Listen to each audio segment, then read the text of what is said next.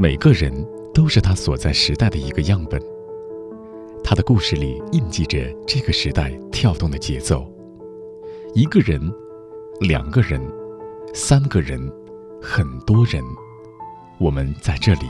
听见他们的故事，一起读懂这个时代的脚步。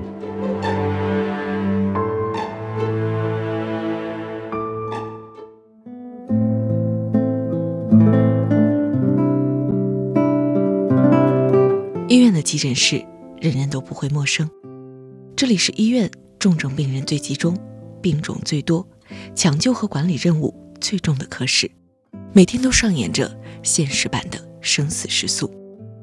以往，我们是患者，这一次，换位感受急诊室医生的生活。你可能一个晚上或者一个白天连续有好几个抢救，你可能一个病人都留不下来，有的时候会觉得很无助。其实大家护士啊、大夫都很努力，想留下他，结果没有留下来。那么有的时候你可能把一个病人的命保住，你那一天都会非常就是有成就感，嗯开心，你觉得保住了他。过年从哪天休息，或者是元旦休几天，嗯五一休几天，或者是国庆什么什么这些的话，就没有概念。上班跟节假日没有关系，就一直巡回，一直这样巡回上班。就是家里人也会抱怨说，就是一到节假日的时候，就你的时间凑不上，大家没法出去玩、出去聚会。就是因为那种紧张环境，我们基本上我们科的大夫包括他都有自己都找到一种自己的方式去调节自己。那有的可能就是买买买购物，那个经常就是身上带一些小零件儿来让自己放松嘛。包括我有一个杯子，上面写着“夜班平安”，带了一个吊坠上这个葫芦，就是平安。我身上一直别着这个，上面就四个字叫“借急用忍”。虽然我叫急诊嘛，但是有的情况你不能急躁，你急躁的话反倒打乱你的那个思绪，或者是打乱你的这个的节奏。刚才的声音来自于北京大学第一医院急诊室医生高冰玉。今天就跟随着他，听见急诊室医生的故事。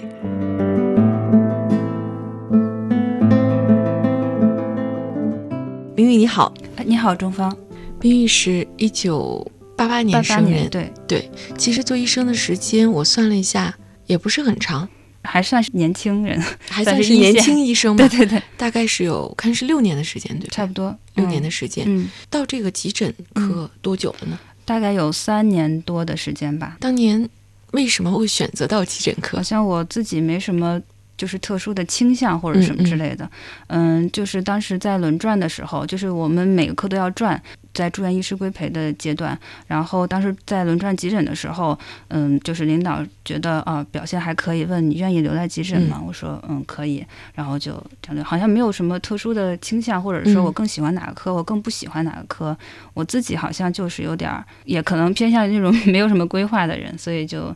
就是说愿意留呃留下就留下了，大家一说急诊室，嗯。就一想就是又忙嗯。又累，嗯，然后也有夜班儿，对吧？对，也很苦的一个诊室，嗯。又是一个女孩子，嗯。所以说当时留下来做的第一年，嗯。你觉得是一个很难的过程吗？嗯，到急诊之前，嗯。会觉得害怕，嗯。怕自己解决不了，应付不来。怕自嗯己没有办法成，就是担任这个工作，因为，嗯，因为你对急诊的病人你是需要自己去判断的，跟就是管住院病人又有不同。管住院病人你在收这个病人的时候，大概就知道他大概是什么个疾病，你已经有一个诊疗的思路和方向。但是在急诊的话，你接诊的病人就是你需要判断他是什么病，嗯那时候就担心自己会误诊，会错过他的疾病和就是怕自己嗯对这个病人判断力是不够的。嗯但是其实经过一段时间的轮转，或者是相当于训练什么之类的，慢慢慢慢你会可以培养出来这种自信。只要是你肯学，或者是你肯花点想法，还是能力能够得到一个快速的提升。后来就慢慢慢慢的，你在不断的成长过程中，你自己也会会有一定的那种成就感和怎么高兴的那种感觉吧。所以说做急诊嗯医生三年的时间吧，嗯这个里边，假如说我们一提到的话，你会有什么比较难忘的点吗？难忘的点就是，嗯，你会你会能明显感觉到，就是就是这个对一个危重病人的诊疗和判断，就是时间和你的这个判断的准确性嗯是很重要的。就是可能影响到你后续，只要影响到这个病人的生死。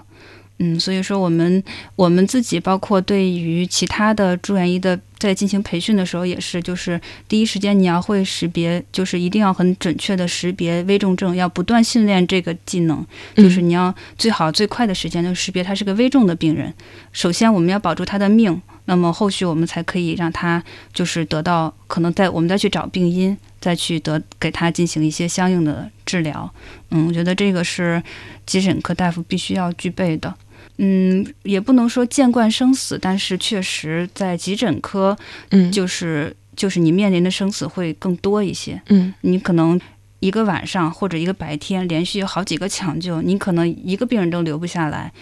有的时候会觉得很无助。其实大家护士啊大夫都很努力想留下他，结果没有留下来。那么有的时候你可能把一个病人的命保住，你那一天都会非常就是有成就感，嗯，开心，你觉得保住了他。说一天之内的情绪波动变化，有的时候还是挺大的。如果我们说就聚焦到二零一九年来说的话，嗯二零一九年你会有什么特别难忘的事情吗？发生在急诊室的？嗯，我现在想的话，就是各晚上夜班给我留下印象比较深的，就是嗯在年初的时候，有一个十七岁的呃学生，可能因为他的学业压力，或者是跟家里面的沟通的问题，他就是从楼上跳下来了。送来的时候，他意识还是清醒的，你叫他，他有反应，他我可能。不知道是我自己的感觉或者是什么，我叫他的名字，我说你感觉怎么样？他甚至好像是在对着你笑，然后但是就因为因为这个他跳下楼层太高，然后身上多处的骨折，包括内脏的一些一些损伤，经过一晚上，就很多人护士，我们就是整个抢救室的所有的资源都用在他的身上，嗯从血库调来了大量的血和血浆，然后又输了很多的，都是最终的结局就是他还是走了。所以这个当天晚上还是，嗯，觉得到最后有点无助，特别想留下他，至少让他活着，但是还是没有。那天下班的时候心情确实不怎么好。还有就是有一天晚上夜班，就是经历连续的抢救，嗯可能有抢救了四五个病人，但是只留下了一个。嗯，那个病人一直活到现在，都年初的时候一直到到现在。他虽然是个植物的状态，嗯但是那天晚上确实，嗯，多个病人，各种各样的病人，就是有突然的呼吸衰竭的，有这种心梗，反就是反复来急诊，一直不重视自己症状的一个病人，嗯最终还是因为他的不重视，猝死在了我们急诊的走廊，然后也没有抢救过来。还有一个就是肿瘤晚期的老太太，凌晨四五点钟，就是凌晨大概三四点钟送过来，家属其实很孝顺，家属也知道他的状态，他说我们就想让他有尊严的在医院去世，我们也想多留他一段时间，让他其他家属能够来他见他最后一面，但是应该还有几个家属是没有赶到，也没有等到。临近早上的时候，幺二零又送来一个猝死的，也是不明原因，不知道，有可能有一他的什么嗯心脏的问题，嗯不知道，来的时候就已经各种方法抢救，还有一个晚上意识不好的人呛了一口就误吸了的，所以那天晚上。就是你，就是一直在不停的，你都没有时间因为因为一个病人的去世而感到伤心和难过，就你要进入下一场抢救。嗯嗯，第二天早上，等我我下班的时候，跟我另外一个一起值班的那个三线的大夫坐在那里，就相视无语，只能苦笑。不知道为什么那天晚上那么忙，就是那个忙碌的的晚上，现在就是记忆特别的深，就是你好像是尽了很大的力气。你所所有的病人，我不太有的时候我在说的时候不太喜欢说病人去世或者死了，有时候就是就是驾鹤了，或者是登极乐了。希望他们就是、虽然就是我们抢救的时候对他身体造成一定的损伤，按压呀、插管啊，希望他们如果是真的去世的话，不再受苦了，就只能这么想，嗯会让自己心里也会安慰一些。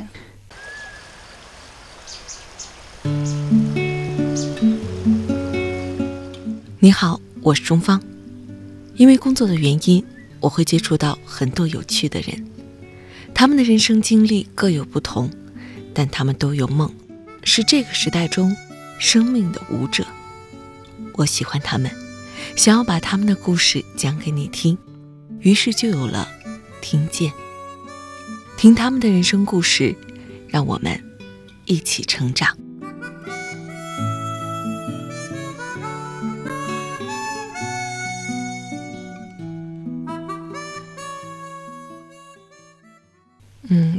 来的时候，嗯然后我说：“冰玉，你是一个什么样性格的人呢？”嗯然后你会跟我说：“你说在刚上大学的时候，其实是一个性格非常怎么说呢？嗯，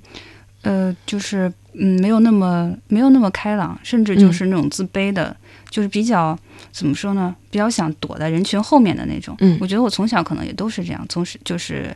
呃，都是这样一个性格的人，就希望大家哦，我就跟着跟着你们一起就好了，就嗯，别被大家发现了。对对对，就是我跟着你们一起玩儿就行，然后就是也别让我去，嗯，害怕自己做决定，害怕嗯去、去去判断事情，怕自己承担不了判断错误的后果，大概是这样一个性格，就喜欢躲在后面。可能有方面是自卑，觉得自己好像呃干不来什么事情，所以就就喜欢躲着的那种。嗯，可是嗯。现在你在急诊室哦。工作，我觉得嗯。一天嗯。都不知道要自己去做多少个决定。嗯，对，我觉得其实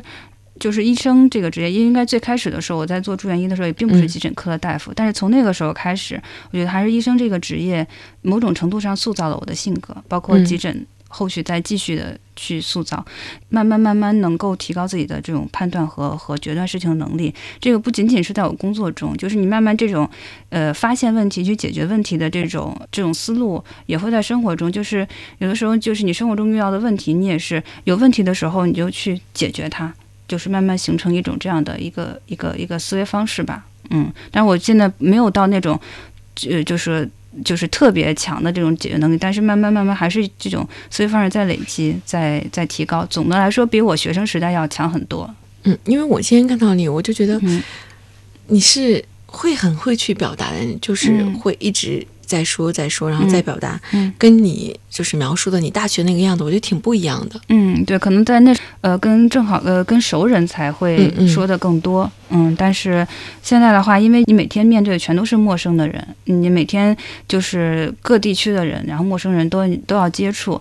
而且你必须，你可能要，因为你工作的性质，可能慢慢养成习惯了，就是你跟他接触一分钟或者聊两句，你就大概知道他他的诉求，或者是你需要通过什么样的方式才能嗯够让他能够理解你说的话。所以，对于面对不同的人，你可能有不同的沟通的方式。有的你要哄着，有的你甚至要去吓他，或者是你要你稍微批评点他，他才会听你的。嗯，对，这个这个就是怎么说，就需要这种要让你有多种的沟通方式，去让你让病人理解你想表达的内容。之前你说你是嗯四天嗯，换一次班，对，就是白班，嗯然后夜班，夜班的第二天八点钟下夜班，然嗯后休再休息一天，大概四四天的这种轮回的这个嗯上班。我们有四个住院总，然后每个人都是这样循环着上班。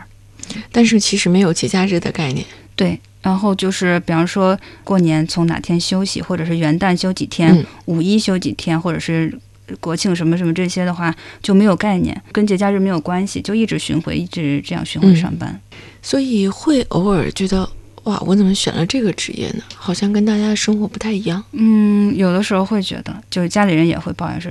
就是一到节假日的时候，就你的时间凑不上，大家没法出去玩、出去聚会或者什么之类的。嗯，然后我们因为这种班儿的话，换班儿会比较难，一换的话，工作强度会会更累。嗯，所以就是有的时候没有办法，就需要换个班儿啊。就是如果二十小时上班，对我们这个强度来说，说实话有点儿有点儿辛苦。就是相当于一换班，你就嗯得、前面就得多上嘛，对，一多上你就得上二十四个小时的班。对对对，连二十四小时连续上班，连着上班。嗯如果那天相对比较平稳还好，如果特别忙的话，确实比较累。我经常下夜班的时候，一觉就睡到晚上了。就一觉睡，从早上八点对，回到家之后，加班洗个澡吃个饭，可能嗯就、这一天就睡过去了。嗯其实也干不了什么。对我，我因为可能是个 我个人的原因，因为我比较贪睡。对，有些就是下夜班之后还可以出去，呃，那个逛一逛啊，或者是甚至就有个短途的旅行啊这些的。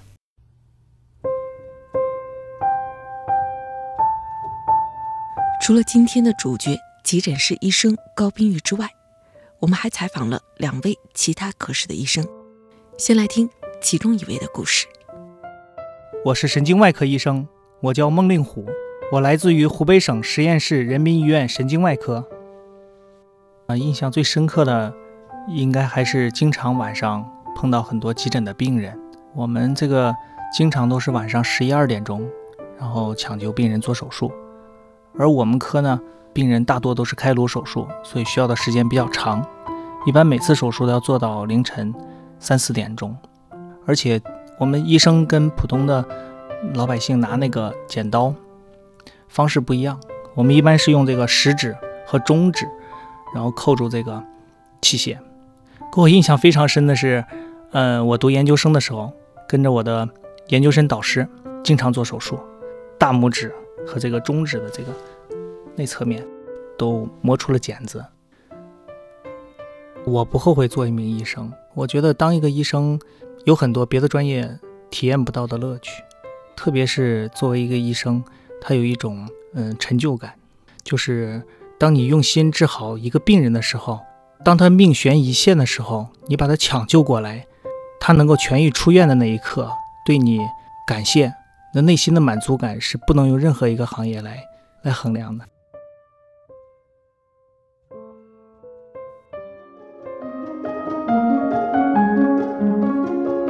接下来，我们继续听见北京大学第一医院急诊室医生高冰玉。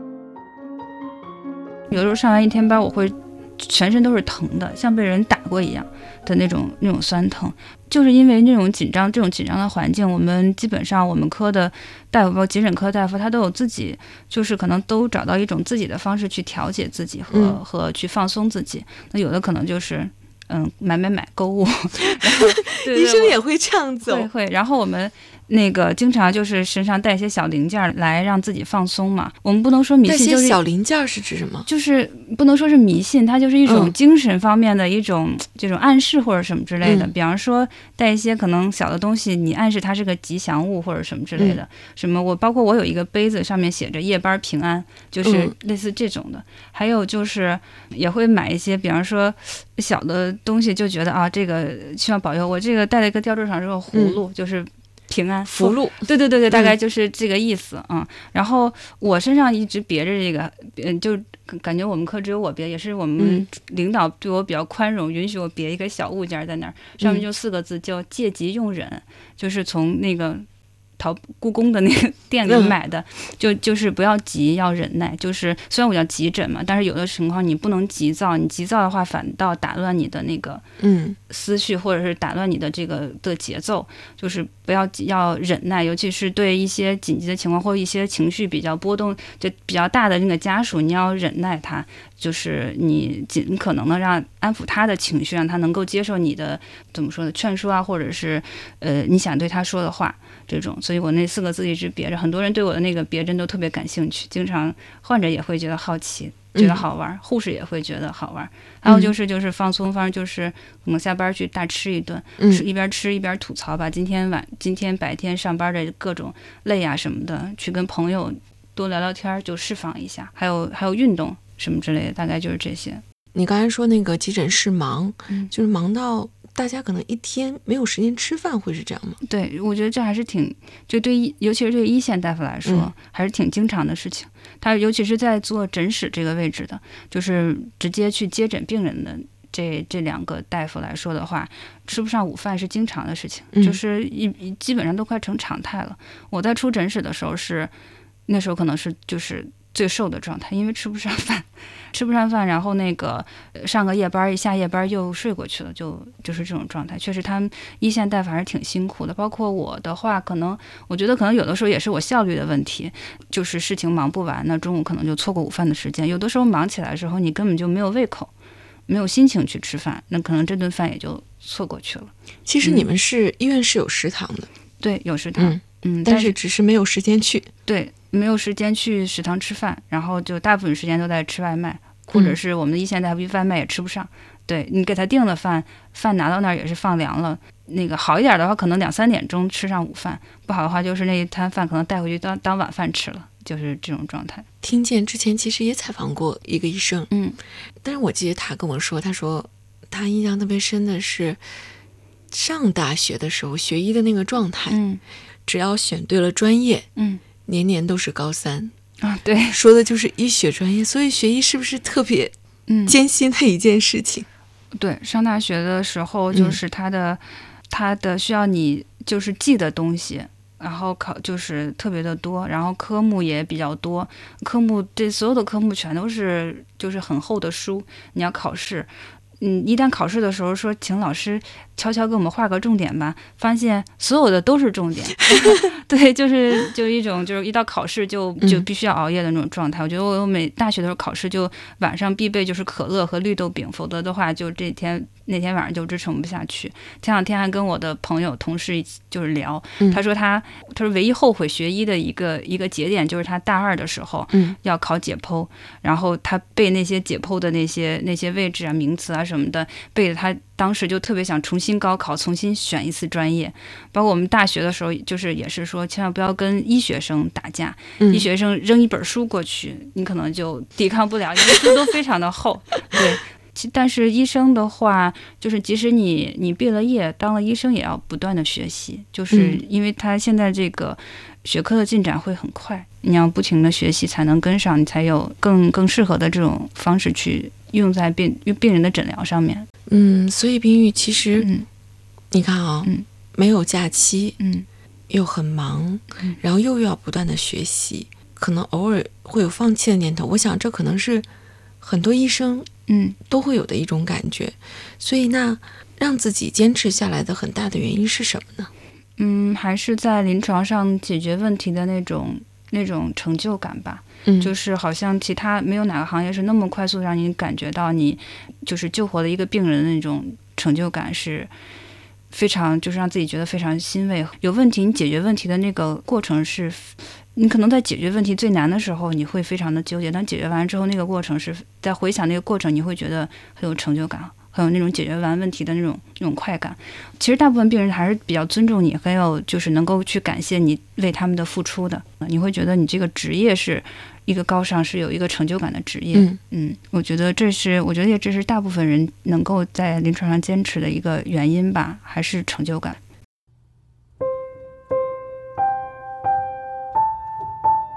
这一期节目补充采访了两位其他科室的医生，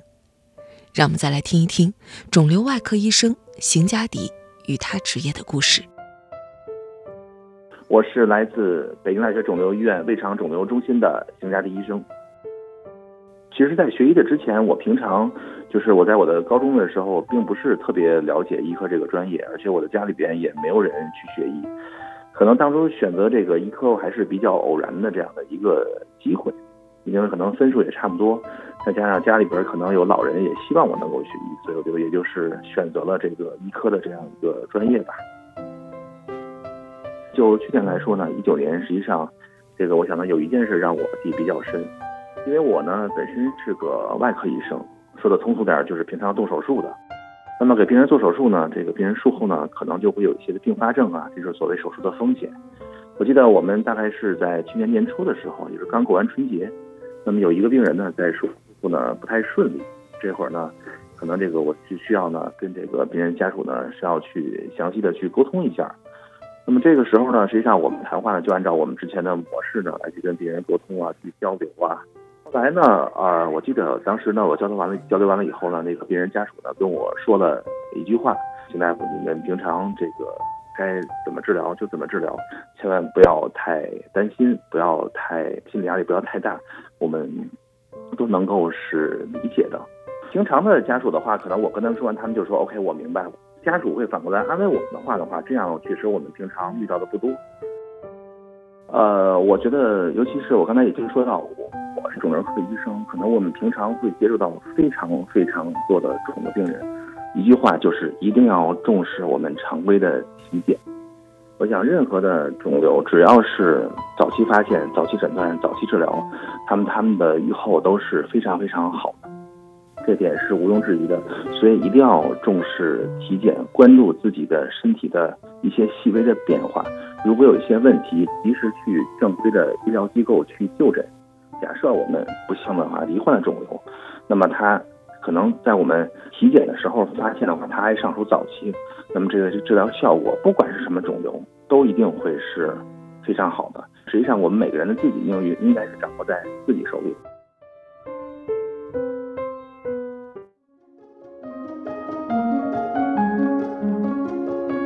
接下来，我们继续听见北京大学第一医院急诊室医生高冰玉。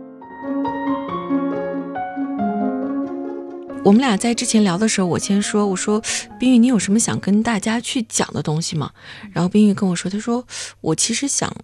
让大家特别了解一下急诊室的概念，急诊的概念是什么。所以你想跟大家分享的是什么呢？我觉得可能急诊科主要还是在解决这个病人的危重症。那么。在目前的现状来说，包括可能其他医院的急诊，包括其他地区的急诊，都有相同的一个一个问题，就是我们接诊的可能，呃，真正危重症的病人，可能相对可能还要占少数。大部分病人可能他其实，在一些社区或者是其他的更就是级别更低的医院就能解决问题，但是他出于对于这个三甲医院的信任，这些大医院的信任，他更愿意来到三甲医院的急诊，这就造成可能一些真正需要救治的病人，他的这个急诊的这些资源的话，可能，嗯，无法真正的用在真正需要这种危重症的病人身上。所以，我们有一些感冒发烧，其实，在社区能够完，就是能够完全就是治愈的疾病，他可能也会希望到三甲医院的急诊过来。嗯，因为每个人都会觉得自己很着急，对，就要去到急诊那边。但是，其实针对一个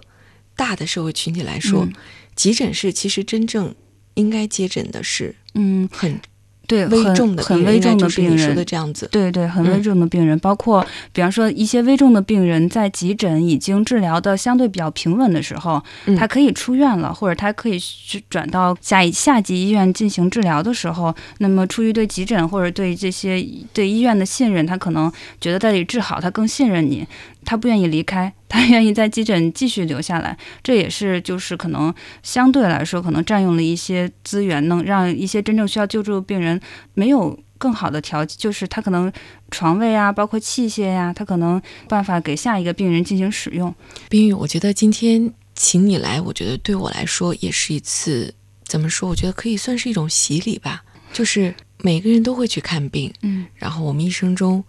去过医院的机会也太多了，嗯，但是有的时候可能真的是有很多的不理解，嗯，就是我可能也会像很多普通的患者一样，我觉得我的事情很着急，嗯，我的家人的事情呢很着急，嗯，但其实今天听你说完之后，我就会觉得不是这样子的，对，因为疾病的话，在急诊接诊病人，他是按轻重缓急来接诊的嘛，嗯，然后他可能不是按顺序，比方说我是第一个来的，我第一个看，那么我们。接诊的话是分级的，那么比方说危重的病人我们要先看，那么有些病人他可能他可以接受，嗯，但是他还是会抱怨，或者是有些病人。嗯，他能够，他能够理解你要先看重的，但是他也是觉得，就是我又不耽误你太长时间，你为什么不能先看？有的就是干脆就不理解，他要求平等，我们都是病人，你为什么先看他？这确实也是就是不理解和纠纷产生最多的的地方嘛。嗯，然后我们的话就是在诊室接诊的那个诊室里面有一张床，那张床本身是用来大夫是用来给病人查体的，但是经常因为床位不够的原因，一些危重的病人一些没有地方去，呃，需要留在医院。病人也会躺在那个床那张床上，这张床上躺着的病人，还有陪着他的家属，就会能够就是完全的，就是身临其境的感受这个诊室大夫是如何工作、如何接诊病人的。嗯，那么往往他们经过一天或者是一个晚上跟着大夫一起这样经历他们工作的一天之后，就往往对我们都特别的好，因为他能目睹的看，直接看到我们的就是一天的状态。对对对，一天的状态，嗯，吃不了饭，喝不上水，要不停的安抚病人，要不停的跟病人交。在反复的交代一些同样的问题，然后看着他们怎么冲出去进行抢救，包括一些病人拍着桌子跟我们的大夫说：“你为什么不能先看我？你你是不是大夫？你怎么怎么样？”就是这种他目睹的这些，他能感受到就是大夫的这种辛苦。即使没有我们没有接诊过的病人，他可能还会有些家属比较心疼我们的一线大夫，包括我出诊时有遇到过类似的情况，就是他。就是默默的帮你买了两瓶水，甚至就是帮你买了一些点心、早饭。他觉得特别心疼，大家都很小嘛，看着都是孩子，都特别心疼这些年轻的大夫、年轻的孩子们。嗯，所以说社会上对。对这个医生尊重是有的，大家都觉得医生是种高尚的职业，但是好像没有办法去理解医生他处在这个位置的时候，他的一些呃他的这个状态。我们因为每个人都有可能成为病人，我也生过病，我也要去看病，能够理解病人的那种辛苦和他身体上遭受那种不舒服的时候那种感受。但是好像就是不是每个人都能成为医生，去站在医生这个角度去去考虑问题的。希望未来能够多一些理解吧。所以就是。其实很多时候嗯大家可能对于医生这个职业尊重有余，嗯就是大家很尊重，真的很尊重，但是真的去换位的去理解嗯，不够。对，当然也、嗯这个也比较难。那冰玉，有一天你有了孩子，嗯，他想学医，你会同意吗？我觉得我会同意。我觉得医生嗯这个职业还是，我觉得还是很很有魅力的一个职业。嗯他可能包括就像我说，医生对我的性格有，就是这个职业塑造了我现在的这种状态和性格的话，我觉得医生还是一个综合能力要求挺高的一个职业。我觉得。嗯如果他愿意的话，呃，如果我的后就是的孩子愿意的话，我觉得还是很支持的。但是可能可能会希望他避开急诊科这个，因 为这这这这个科室或者是一些、包括说实话，包括儿科呀或者什么这些压力会比较大的地方。二零一九已经过完了，嗯二零二零年嗯，自己会有什么样的期待吗？我的话肯定是要，我希望我自己的这个工作的水平和能力，包括效率方面，能够进一步的提升吧。然后嗯也就是要顺利完成我的工作内容，包括我的轮转计划，然后能够顺利的再去完成相应的考试啊，进入下一个阶段的职称啊，这些。我好像没有什么太大的的愿望或者是什么，大概就是希望职业内的事情都能够比较顺利吧。然后也希望，嗯，就是说希望这个急诊每个班都平安是不可能的，希望我遇到的每个问题都能够顺利解决。希望二零二零年能够这样吧，有的时候可能也要借助运气，希望有好运吧。